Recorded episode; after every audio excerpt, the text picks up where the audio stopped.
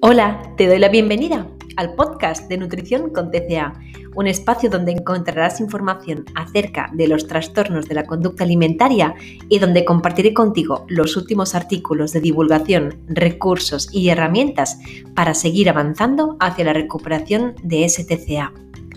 Yo soy Eli Cousteau, dietista, coach acreditada en procesos de trastornos alimentarios y superviviente de un TCA. Me encanta que estés aquí acompañándome.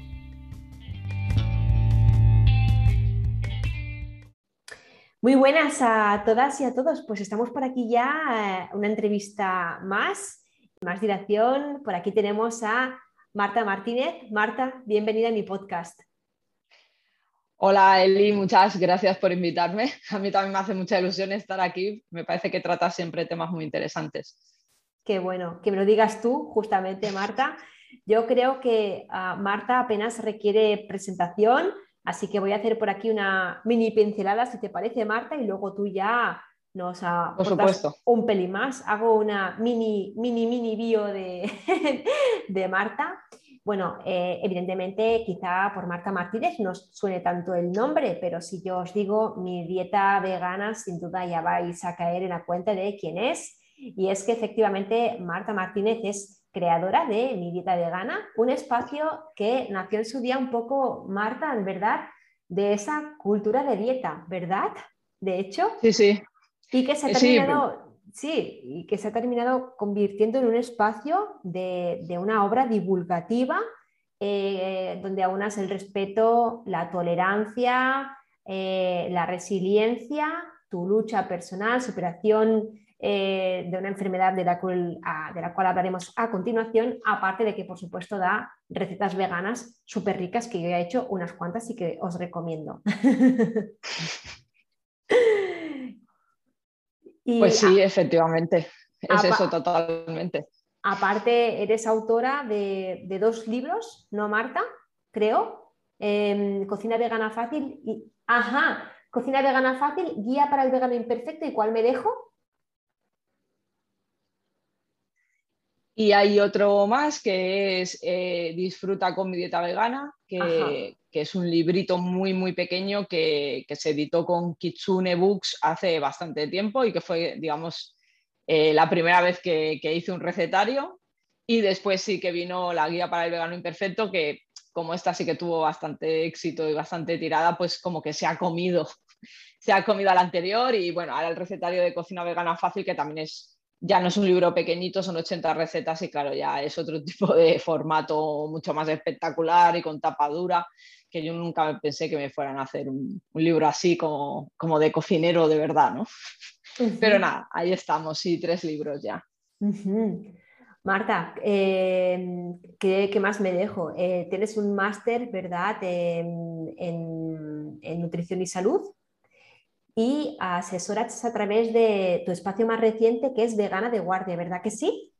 Eso es, efectivamente. Bueno, a través de, una compañera nutricionista también, porque yo no soy nutricionista y no puedo, ni dietista, con lo cual no estoy homologada para ejercer, pero entre las dos pues generamos el servicio para que esté todo correcto y esté todo además, eh, pues eso, bajo las premisas que se supone que tienen que tener un acompañamiento nutricional. Ajá. Qué bueno, Marta. Bueno, pues eh, tenemos hoy mucho de, de, qué hablar por aquí. Yo siempre, eh, Marta, comienzo todas mis entrevistas con la misma pregunta, ¿de acuerdo? Y es, y es, eh, y la razón de que lo hago siempre así, es porque me encanta que cada cual aporte su perspectiva, ya que no hay una única definición ni, ni, muchísimo menos. Así que esa pregunta es, ¿qué es para ti? Cuéntanos un TCA.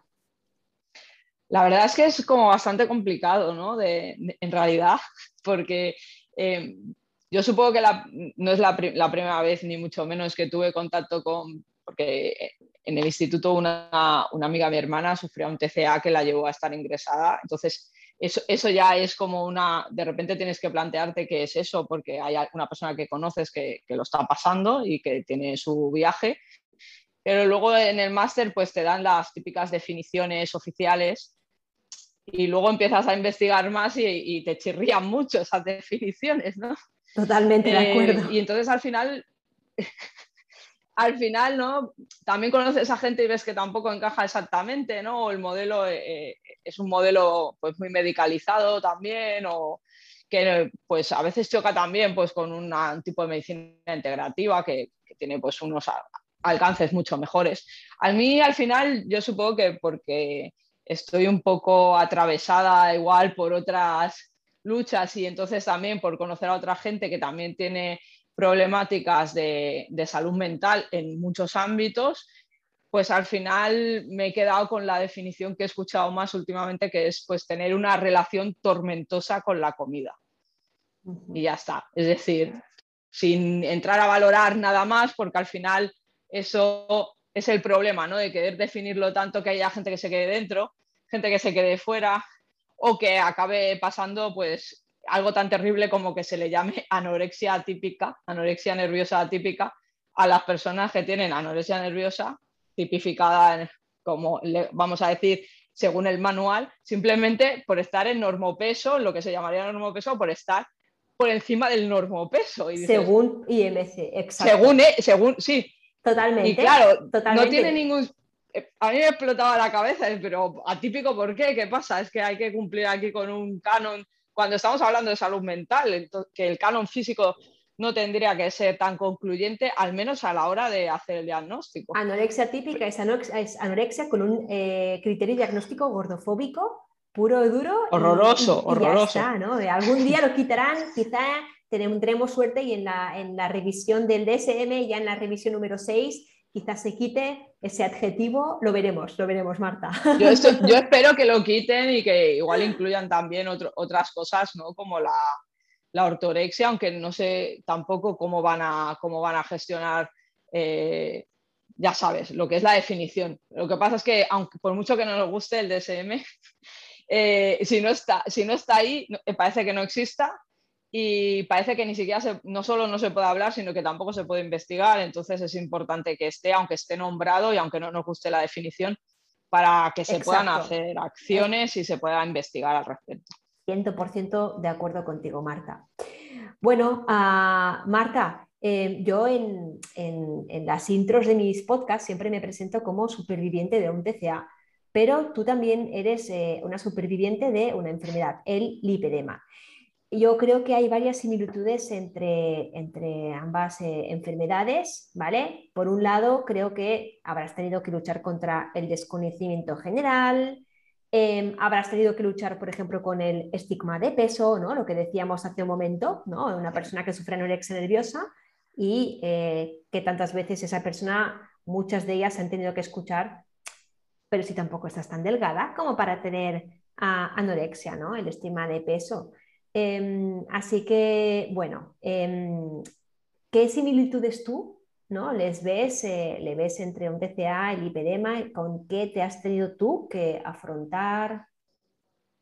La verdad es que todas estas patologías eh, que tienen un componente muy estético, porque no nos podemos engañar que las dos patologías, a pesar que no tienen nada que ver así de, de fondo, ¿no?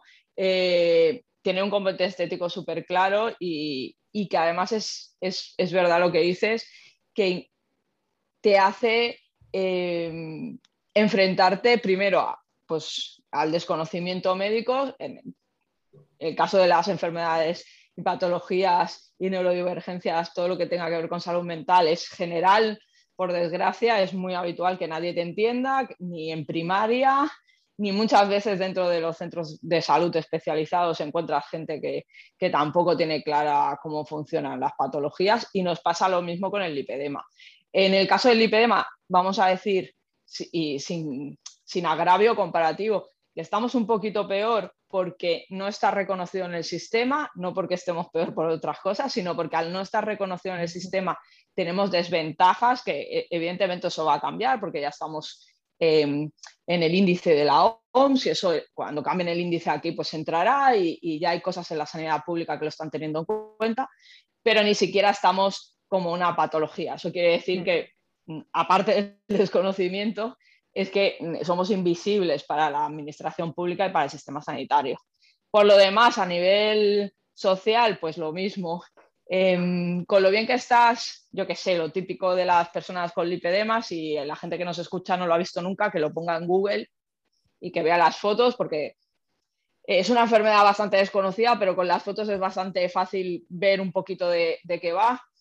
Hay una acumulación en, piernas y en, brazos. Casi todo el mundo tiene en piernas y después, a partir de ahí, un porcentaje de mujeres, casi todo mujeres cis, eh, que tenemos acumulación en brazos. En mi caso era tanto piernas como brazos y, es una enfermedad crónica. Al final también un TCA es algo que no se acaba de ir nunca, es decir, con lo que convives. Mm, no te y nosotras nos pasa igual, por mucho tratamiento que hagamos, eh, es una cosa crónica y convives con ello y tienes que llevar, vamos a decir, una especie de mantenimiento o tienes que estar alerta, ¿no? Eso también es una cosa en la que las personas que han tenido trastornos de la conducta alimentaria pues tienen que lidiar, que hay unos procesos que son muy largos y pensar que te has curado a veces es problemático, en el lipedema también ocurre, pensar que te has curado te puede llevar a no estar alerta en situaciones de, vamos a decir, eh, de riesgo. Nosotros también tenemos situaciones de riesgo. Eh, diferentes, ¿no? porque en nuestro caso son fisiológicas, son cambios hormonales o cuestiones así, pero que al final tenemos que tener en cuenta también. Y un poquito también, como tú comentabas, pues ese tipo de comentarios. A veces hay chicas, eh, sobre todo muy jóvenes, que están en grado 1, casi no se les nota y, les duele mucho porque esto, el dolor es un poco así como le da la gana, ¿no? Y hay gente que está en grados avanzados y tiene poco dolor y gente en grados muy, muy primerizos y tiene muchísimo dolor. Y, la gente dice, bueno, no será para tanto, eh, te quejas por nada, eh, no puedes estar tan cansada y luego evidentemente todos los comentarios gordofóbicos. Eh, es que eso es porque comes mucho, porque no haces ejercicio. Es imposible que hayas estado haciendo bien la dieta, eso es un clásico para todas nosotras, es como tú no puedes estar haciendo bien la dieta. O sea, si no, no estarías así. Claro, cuando tienes una patología en la que la grasa no se comporta como se tendría que comportar, pues eso hace que la dieta... Independientemente de que tú lleves unos buenos hábitos alimenticios, pues claro, que luego además eh, de caras afuera resulta que tienes un cuerpo grande, pues ya está, es porque esa persona es una vaga, no hace deporte, no come sano. Que en cambio sufre lipedema una, una persona que tiene un cuerpo delgado, pobrecita, hace todo lo que puede, seguro que se alimenta muy bien, seguro que hace deporte y a pesar de todo le ocurre esto, cuando quizás esa persona tiene unos hábitos alimenticios y de actividad física peores que la persona que tiene ese cuerpo grande. Es decir, hay una discriminación corporal muy fuerte y en el caso del IPDM, que es ese patrón anómalo de comportamiento de la grasa corporal, es como que parece que la persona, que eso está en la responsabilidad y autonomía de esa persona, revertir ese patrón con sus hábitos cuando no está al margen de la responsabilidad de esa persona. Y es, y es absolutamente imposible. Y de hecho esa problemática hace que, porque sí que tenemos que hacer ejercicio y en realidad debemos llevar un tipo de dieta, es decir, hay una pauta alimentaria para diferentes pautas alimentarias para el lipedema y es importante observarlas y seguirlas pero claro, o sea, tampoco son las de población general, con lo cual no, no, la que te dan en típica de fotocopia, esa no te va a servir. Entonces, claro, si te están dando precisamente la típica de fotocopia o una dieta que está de moda y que no te sirve para nada, lo más seguro es que cojas más grasa, que haya un efecto rebote y sobre todo pues el desgaste psicológico de creerte que no tienes adherencia a una dieta que es porque es imposible que tengas adherencia a esa dieta porque no te va a funcionar. Y además en el caso del lipedema, infinitamente. Es que no hay ¿Crees que hay alguna dieta, alguna dieta que realmente puedas tener una adherencia? Yo creo que no. creo que no. No, no. De, puedes tener unos buenos hábitos alimentarios y a los hábitos le puedes tener adherencia. Y sí que es cierto que, que con, con según qué grados de lipedema, mientras estás en un proceso de tratamiento muy determinado, sí que se hacen unas pautas alimentarias, pero claro, estamos hablando de adherencias de meses. Eh, pues eso sí, claro, eso, eso pasa en muchas patologías, que tienes un tratamiento específico o, por ejemplo, decides hacer una bajada drástica de, peso antes de operarte, que hay gente que lo hace, eh, por muchos motivos y, y, a veces son motivos, indicaciones médicas, y claro, se hace una pauta alimentaria muy específica para eso, pero ya está, es decir, eso no lo vas a seguir haciendo el resto de tu vida porque es imposible adherirse para la mayoría de la población. Evidentemente va a haber un porcentaje de gente que sí, porque hay gente para todo, ¿no? pero mm, a mí me parece imposible, mucho más en, las dietas que, que, se, vamos a decir, dietas en el sentido de pauta alimentaria sin, sin unas restricciones muy, muy bestias. ¿eh? Em, no dieta en el sentido de cultura de la dieta.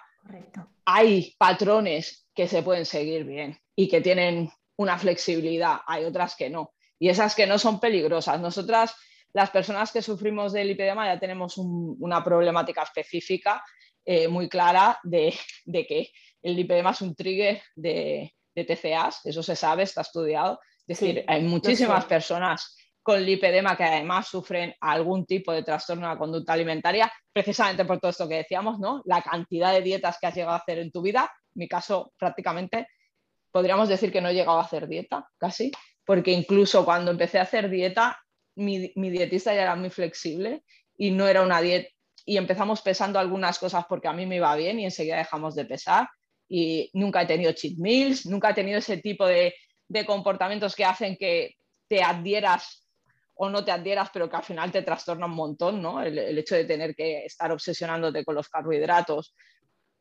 Sobre todo en este sentido, ¿no? Cuando estás en, específicamente en población con lipedema, que no te va a funcionar o te va a funcionar hasta un punto, vas a bajar hasta un punto y a partir de ahí tú no vas a ver que la grasa baje y si no sabes que tienes lipedema, pues evidentemente te crees que lo haces mal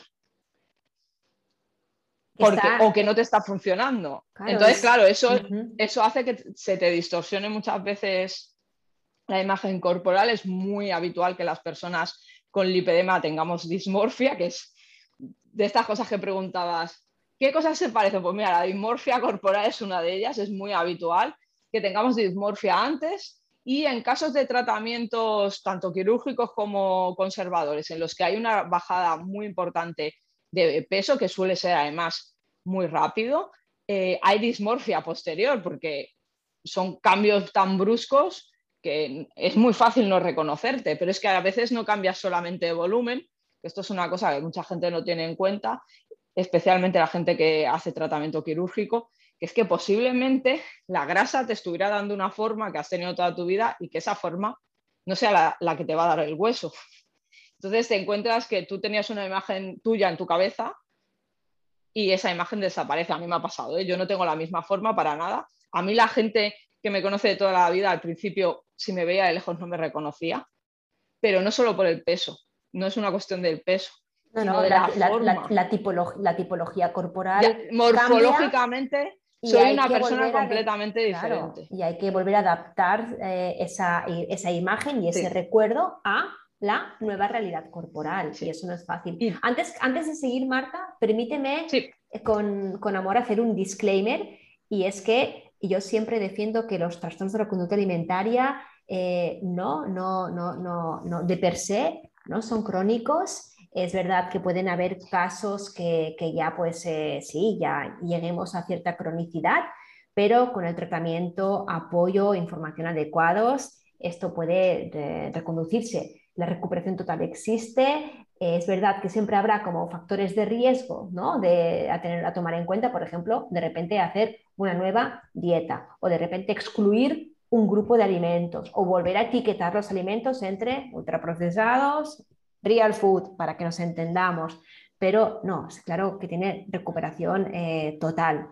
Y sin embargo, el lipedema es verdad que es estar ahí, es algo que, sí, que sí que llevas contigo y para eso es muy importante desarrollar, y tú lo sabes muy bien, la cualidad de la resiliencia para que ese acompañamiento del lipedema en tu vida no interfiera en poder tener dentro de lo que cabe una vida fantástica y plena. Hay mucha gente que también se, no sé, a ver, el tema con el lipedema es que es una enfermedad de base genética y o la tienes o no la tienes y se puede desarrollar o no, que evidentemente pues con las enfermedades y patologías mentales no ocurre esto en general y con los trastornos de la conducta alimentaria mucho menos. Eso eh, no, naces con ello, no hay un gen que diga tú vas a tener esto. Aunque sí que hay dos genes en el genoma humano que sí predisponen a, te predisponen, eso es. Hay dos genes eh, dentro del genoma, al menos dos reportados, em, que sí que predisponen a, que una persona cuando entra en un grado de deficiencia energética, ¡pam!, se dispare. el TCA, ¿no? Por eso no todas las personas que se ponen a dieta sufren lo con TCA, sino la mayoría de las mujeres de la, de la, sociedad occidental desarrollada tendrían un TCA, ¿no? Porque la mayoría de mujeres se han puesto en alguna ocasión más o menos restrictiva a alguna dieta, ¿no? Así que es imposible no haber estado a dieta en algún momento. Totalmente, totalmente. Es muy, muy, muy, muy complicado, muy complicado. Es muy raro encontrar a alguien así. Pero bueno, sí, sí que son, o sea, son, en esto no se parecen en nada porque eh, los disparadores son muy diferentes, los del lipedema se desconocen en prácticamente, no sé, se desconocen todos, está mucho menos estudiado porque eh, los trastornos alimentarios para, al menos sí que es verdad que hay un foco importante de personas ahora mismo investigando al respecto, con lo cual gracias a eso también se puede avanzar en clínica, pero nosotros en ese estamos empezando. Entonces, es posible que haya un momento en que haya una cura eh, o que haya un tratamiento que te deje, vamos a decir, a cero, en el que no tengas grasa del lipedema. Yo creo que sí, que se puede llegar a eso, pero ahora mismo no estamos en ese punto. Entonces, ahora mismo sí que tenemos que mantener, pues vamos a decir, un tipo de alimentación, unos hábitos más o menos concretos y un mínimo de deporte, que también te digo que, que eso es uno de los problemas, ¿eh? porque es, eh, eh, todo es un trigger. el, hecho de que muchas veces te digan, no, es que tienes que hacer esta dieta y te tienes que quitar estos grupos alimentarios y además tienes que hacer este X deporte. Introducirlo de golpe a, personas que a veces, pues, que igual ya estaban cursando otros tipos de, problemas mentales como la depresión o la ansiedad, que también son muy prevalentes en población con lipedema. Claro, es que es muy complicado porque ya estamos hablando de que en general todas venimos bastante tocadas pues de un sistema sanitario que no nos entiende o de culpabilizarnos de la situación. Ni valida, ni reconoce y ya no digamos pues por parte de la población en general. De hecho, yo misma el lipedema lo conocí pues hace dos años cuando tuve una paciente eh, que me, pues, lo típico, pues en la entrevista inicial donde haces la recopilación del historial clínico me refirió al lipedema y yo lo desconocía. Luego, a la semana te encontré a ti. Y, bueno, pues eh, sí, es que es una enfermedad pues de, origen bastante desconocido a nivel, a nivel general, pero es que claro, cuando tú vas a atenderte a nivel sanitario y observas que ese desconocimiento ya no es por parte de la población general, que eso pues puedes comprenderlo y empatizar con ello, pero cuando ya un profesional sanitario ves que eres tú como paciente quien comprende más, mucho más esa enfermedad, porque has tenido que currar todo lo que hayas aprendido acerca del, del, lipedema, que ese propio profesional que te atiende, eso tiene que resultar frustrante. De ahí que, que sacará el tema de la, de la resiliencia. Sí, sí. sí, sí. O, de, o, de, o de la tozudez ¿eh? también, según se mire, porque aquí depende de cada una. Pero hay gente, hay gente que se hunde y no sale ¿eh? durante muchos años, porque es, es, muy duro que a veces, pues eso, tener que ya no solamente cambiar directamente de, médico, sino de no saber a dónde ir o no tener los medios, porque hay, yo, por ejemplo, prácticamente todo me lo he hecho por la privada, pero hay gente que no se puede permitir eso.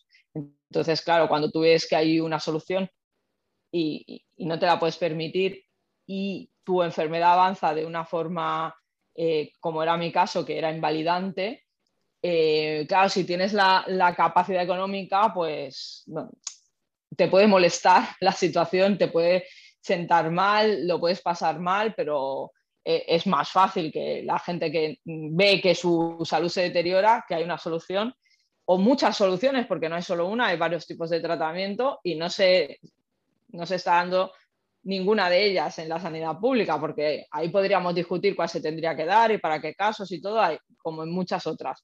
Pero cuando es cero, y estamos hablando muchas veces de personas que, realmente tienen comprometida la movilidad o que ya tienen directamente pues, el acceso a, un porcentaje de discapacidad importante.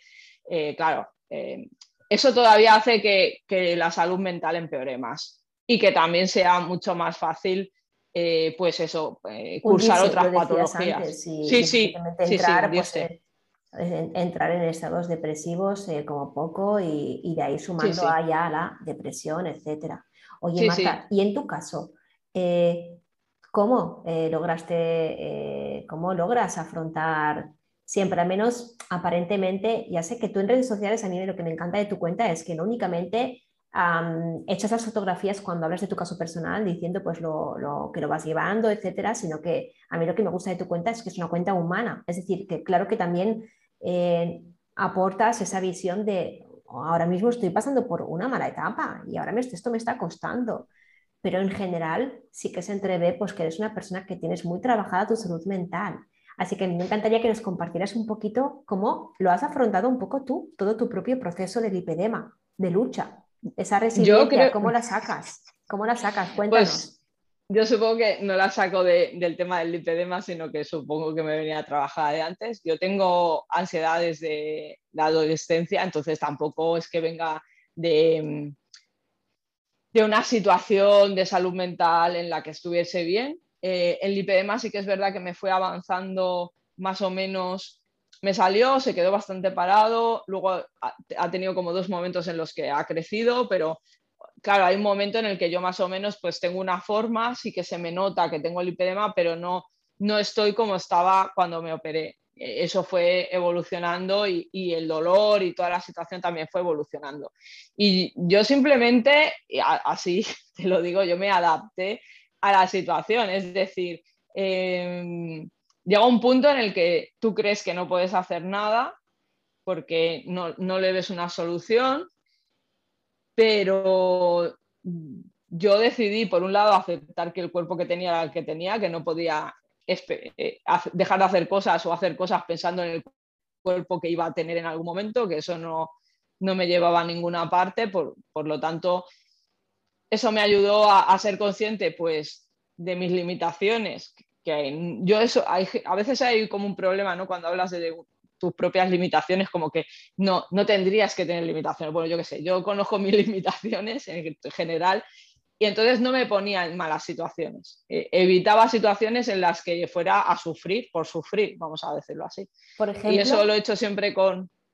Pues em, yo, en aquel, yo a un punto que no podía estar de pie muchas horas, pues mm, ya no me ponía en una situación en la que supiese que iba a tener que estar una hora y media de pie.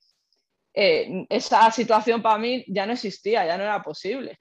Igual que no es posible a veces comprarte una entrada de un concierto de 200 euros porque no te llega el dinero, pues mm, para mí era una variable más. Es decir, ¿puedo hacer esto?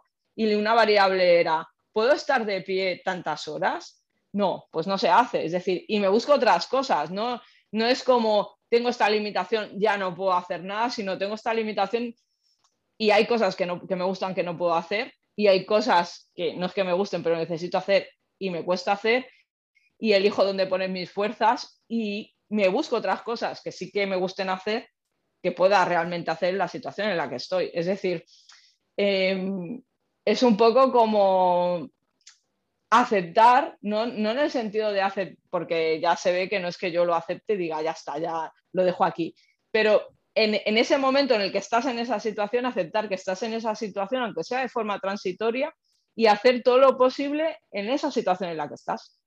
Sin, juzgar si es mejor o peor, si simplemente es, puedo hacer esto, pues hago esto. O sea, mm, en algún momento evidentemente dices, jo, me gustaría estar haciendo otra cosa, pero, pero pero no, te quedas en ese, no te quedes en ese, en ese, claro, lamentándote por lo que siempre no puedes hacer, sino que aceptas a otra cosa, aceptas a otra cosa. Sí, pero porque ya venía de, de una situación en la que pues ya había pasado por un proceso eh, em, de tratar mi, mi ansiedad, me habían medicalizado la ansiedad, había pasado también por depresión, había ido a terapia, y entonces eh, yo creo que con el tiempo uno, al menos yo aprendía que no podía estar siempre, em, aunque es mi tendencia natural, a preocuparme con anterioridad, es una cosa que, a mí me pasa. Y Anticipar, que planificar, cuadrar. Sí. Yo tengo ansiedad anticipatoria, eso, eso es una cosa con la que vivo, pero soy consciente de que hay herramientas para no sufrirla, al menos constantemente. A veces no tienes, a veces nos ocurre a todas, ¿no? Hay situaciones en las que tienes ansiedad anticipatoria porque es que realmente estás viéndolo venir y dices, bueno, de esta es difícil salirse. Lo gestionas. Pero lo gestionas, claro. Es lo bueno de, ir a terapia, ¿no? Que te dan herramientas para gestionarlo y que no siempre tienes que usarlo para eso, que una vez que conoces la herramienta la puedes usar en otras situaciones. Entonces yo usé muchas herramientas que, ya me habían dado eh, para gestionar eso. Es decir, a mí la ansiedad ya me había invalidado para ciertas cosas durante una temporada de mi vida bastante larga. También, bueno, tengo intestino, bueno, síndrome de intestino irritable y hubo una época que al juntarse con la depresión y los medicamentos y todo, pues, y eso se sabe, pues se, se agudizan las crisis y, y, ahí también tuve que aprender a gestionar eso, es decir, eh, era una situación muy compleja y claro, evidentemente a mí cuando me dijeron lo del lipedema, como todo el mundo, y yo creo que esto lo explico siempre, eh, lo raro es que alguien te sientes, aliviado por un lado, eso es verdad, que la mayoría nos sentimos aliviadas en el sentido, vale, todo esto no era culpa mía, pero automáticamente te viene la otra losa que es, vale, esto es una enfermedad crónica.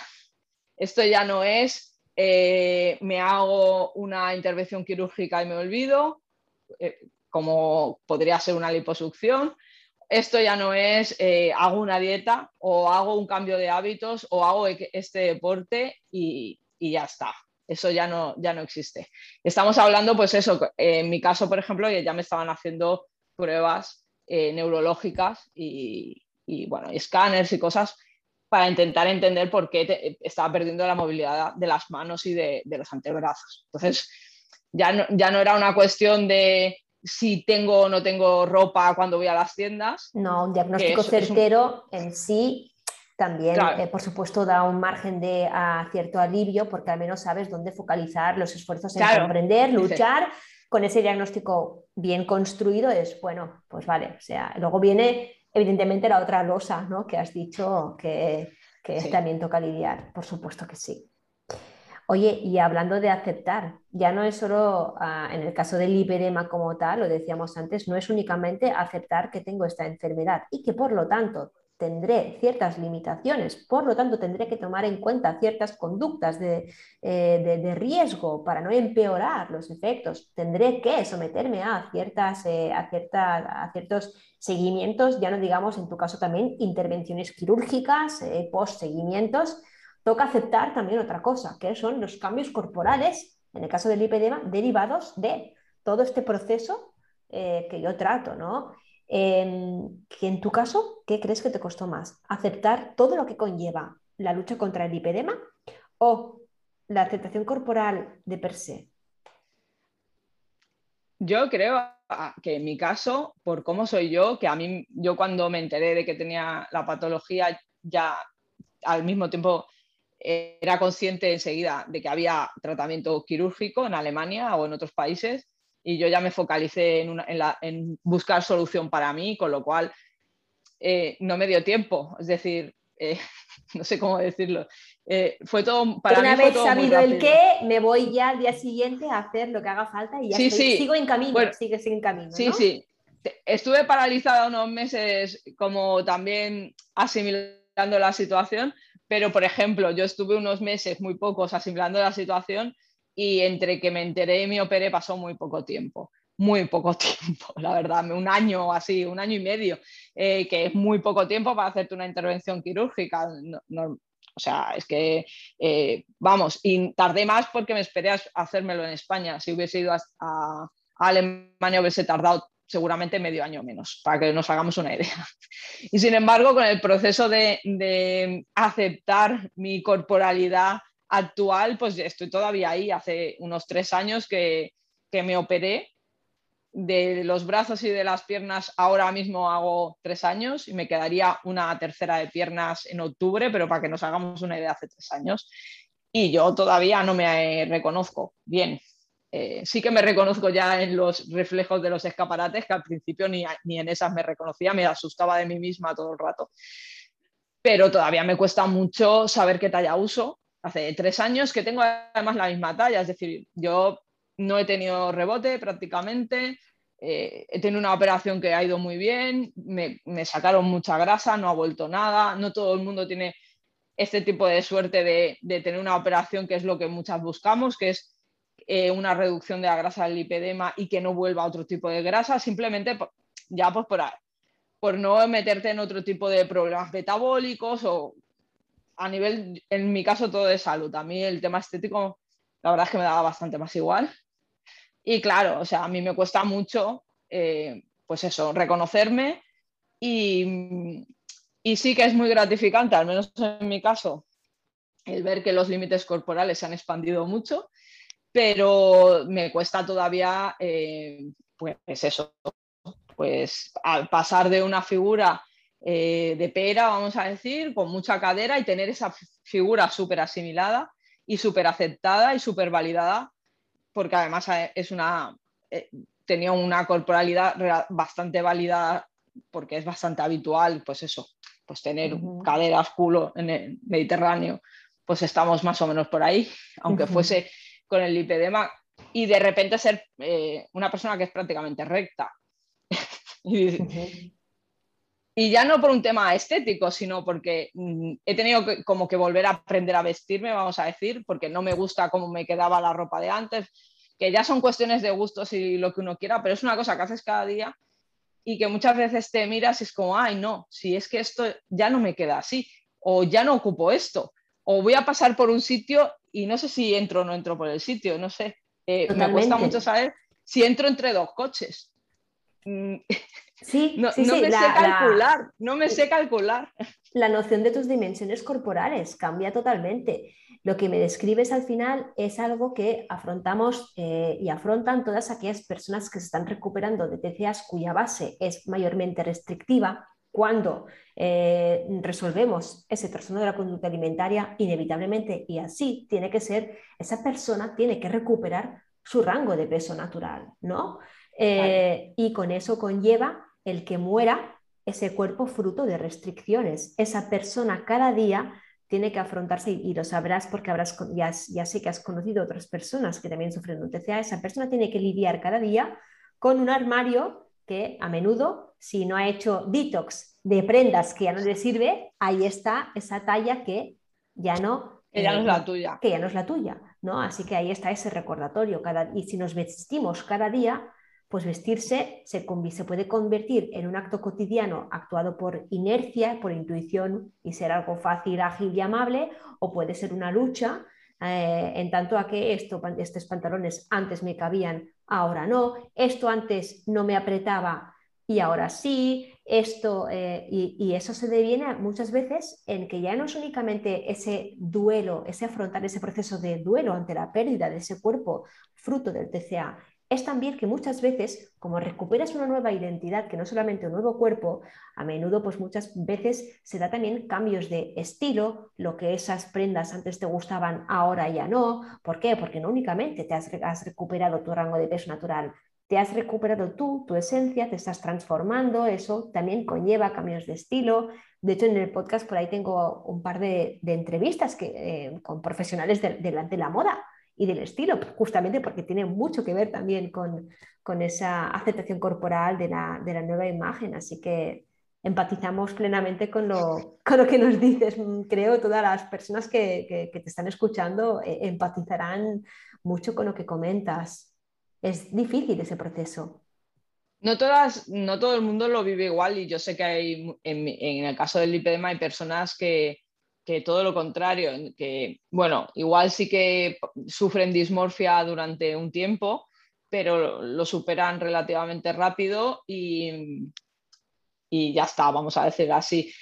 Hay una cosa que nos pasa mucho, que, es muy habitual, que es como un rito de paso prácticamente, que es que es habitual que las mujeres con lipedema no, no podamos o no encontremos botas de caña alta porque no nos cierran básicamente no nos cierran porque justo tenemos una forma que, no, está pensada, o sea, nadie piensa en que en esa forma, como tú dices, anómala de distribución de la grasa, con lo cual evidentemente no hay. Y una de las cosas que suele hacer la gente, un poco como para decir he podido, ¿no? Es comprarse unas botas y ponerse esas botas por primera vez en muchos casos, que mucha gente nunca se ha podido poner unas botas altas, ese era mi caso también. Y hay gente que estos pequeños, vamos a decir, estas pequeñas metas que a veces parecen estéticas, pero que no lo son tanto, porque al final es una cuestión pues como, como de, restricciones impuestas, ¿no? Y que socialmente todo el mundo puede hacer algo y tú no puedes, ni algo tan básico como comprarte unas botas altas, que tampoco estamos hablando hay cosas bastante peores, ¿eh? pero sobre todo a nivel deportivo hay, muchos, hay muchas problemáticas. te, comprendo, que no es un detalle. Pero ese es el tema, ¿sabes? Es el por qué ahora puedes volverte a poner las botas, no las botas en sí. Aunque luego, mm, es lo que tú dices, luego te das cuenta que, que igual había estilos que te gustaban, que ya no te gustaban tanto, o estilos que nunca, a los que nunca habías prestado ningún tipo de atención y, y que, y que pues ahora son los tuyos. Sí que es verdad que hay que ir con la mente abierta, que yo creo que cualquier persona que, sufra cualquier tipo de, eh, vamos a decir, eh, viaje en el que tenga que acabar haciendo un cambio físico importante, pues necesitas ir con la mente abierta y sobre todo eh, vaciar el armario de todo aquello que no te vale y todo, todo fuera y, y ir poco a poco, pues eso, probando, porque al final es, es testear, es lo que tú dices, es testear qué puedes hacer. Nosotras también a veces es qué puedes hacer, cuánto puedes andar ahora, cuánto tiempo puedes aguantas haciendo esto, cosas que en tu cabeza ya no podías, que la limitación era real, no era una limitación mental, era una limitación física en el que tu cuerpo había un punto que decías acabado, tú ya no tienes energía para esto, o ya no puedes estar más tiempo de pie porque vas a tener dolor, o tampoco puedes estar así, cosas de ese estilo, ¿no? Y de repente no tienes esa limitación, esa limitación ha desaparecido y tienes que volver a aprender eh, hasta cuánto aguantas algo. Que son cosas que hacemos como de pequeños, ¿no? que vamos haciendo también en la adolescencia, que tenemos una, hay toda una especie de, Aprendizaje, de, testar. Aprendizaje social. De, prueba, de, prueba, y error. Y error. Sí, sí, y, y, a veces lo tienes que pasar, pues eh, estamos hablando de, en muchos casos, mujeres. Yo, yo soy todavía yo estoy en mediana edad ya, tengo 42, pero a veces son mujeres que tienen 50, 55, 60 y claro, em, es muy difícil a veces sacar esa, esa limitación, no las más básicas porque esas las notas enseguida, sino algunas que tienes aprendidas. Y una cosa que nos solemos quejar mucho desde las asociaciones de, de, pacientes y de afectadas es de que en nuestro caso no tenemos ningún tipo de seguimiento de, salud mental.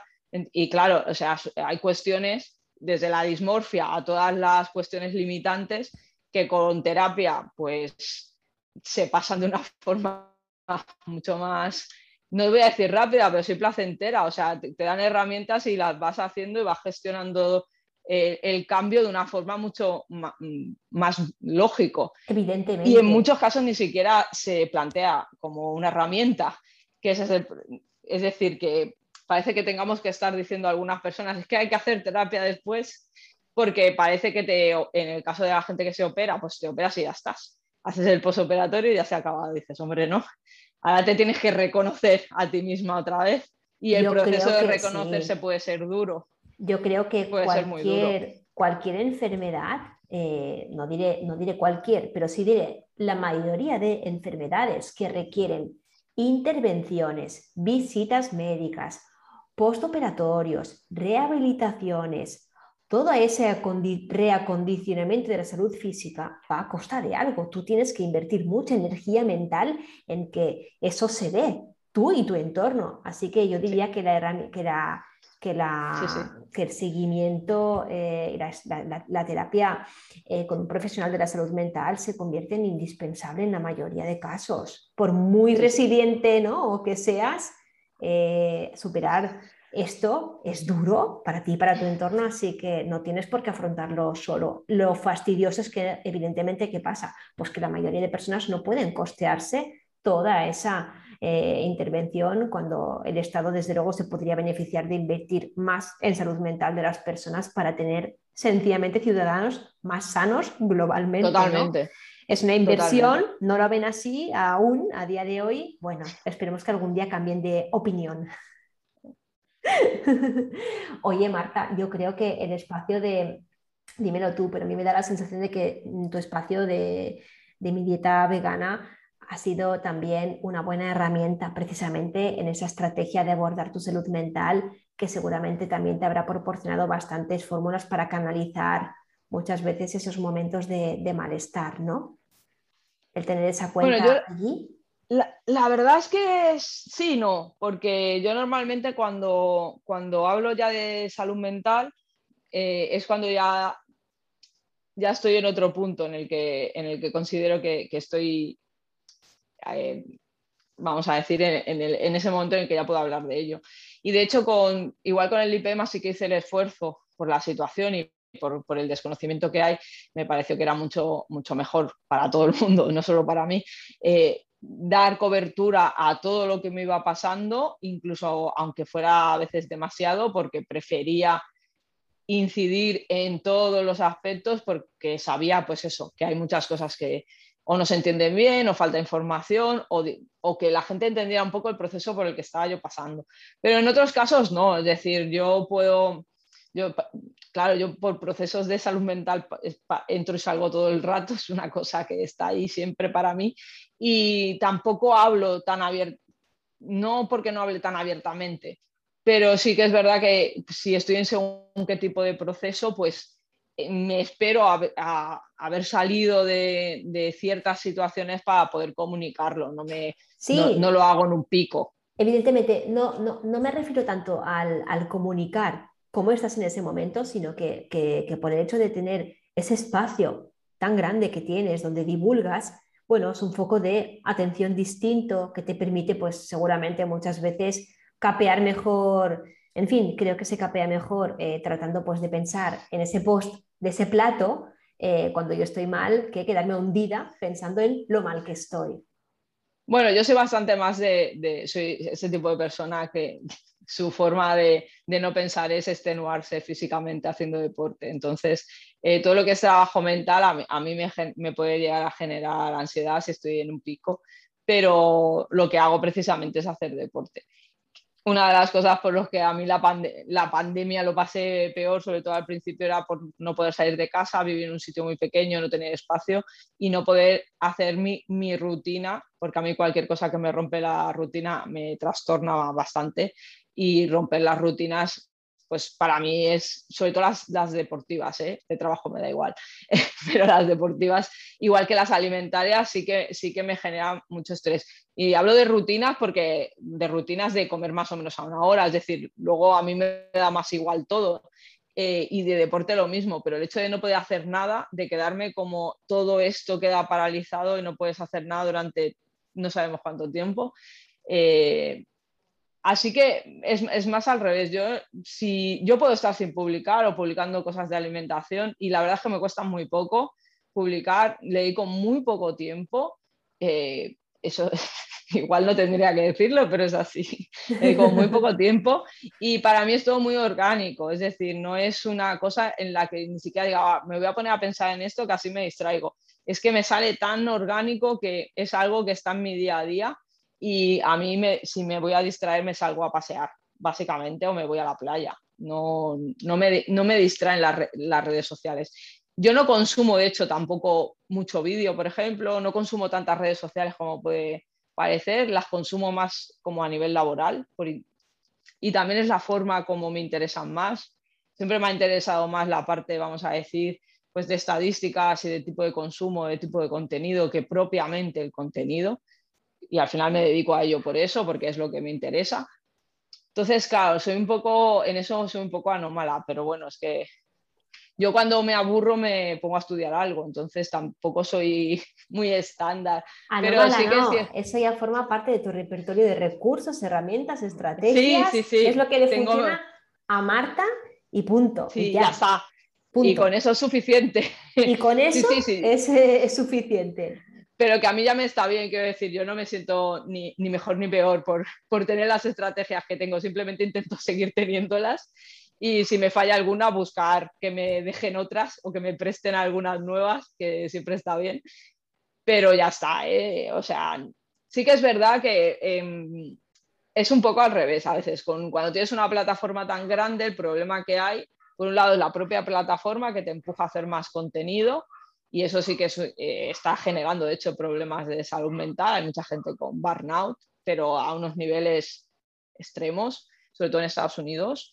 Y luego, pues, eh, la problemática pues, de la gente. Es decir, cuando tienes a tanta gente siguiéndote, hay momentos en los que, sobre todo si tienes ansiedad social, eh, aunque puede ser más fácil tratar con, con, una pantalla por medio, cuando haces según qué tipo de publicaciones y tienes comentarios personales negativos, eh, yo personalmente porque me dan igual a unos niveles estratosféricos, pero sé que no todo el mundo es igual y la verdad es que es, es, un arma de doble filo que te hace sentir muy acompañada muchas veces, eh, pero un comentario negativo te puede, te puede sentar realmente muy mal. A mí generar un comentario negativo me puede enfadar un poco y ya está. Y si es un comentario negativo pero constructivo, una crítica constructiva, pues entonces todo bien, ¿eh? Eh, pero estoy hablando de gente que, va a hacer daño, de gente que, lo que tiene, pues punto. ya está. que, no, es, una crítica constructiva, sino que realmente es un comentario. es un comentario eh, hacer mal, daño. malintencionado y, ya está. Pues Marta, nos quedamos, si te parece, aquí con esta última reflexión de que aquí lo que importa es tener estrategias, cuidarlas y, como mucho, adoptar otras que, vayan siempre a, reforzar esa salud mental. Marta, pues ha sido un placer de verdad tenerte hoy aquí en esta, en esta entrevista para mi podcast. De verdad, otra vez, muchísimas gracias. Em, ¿Quieres repasar dónde podemos encontrarte? Pues me podéis encontrar en arroba mi dieta vegana en Instagram, en Twitter y, y también en Instagram vegana de guardia que es la otra marca pequeñita de mi dieta vegana, y evidentemente en la página web midietavegana.es, donde muchas de las recetas están disponibles eh, en abierto. Hecho. Pues gracias por todo, Marta. Un placer, un abrazo y hasta pronto. Muchas gracias a ti por invitarme. Hasta pronto.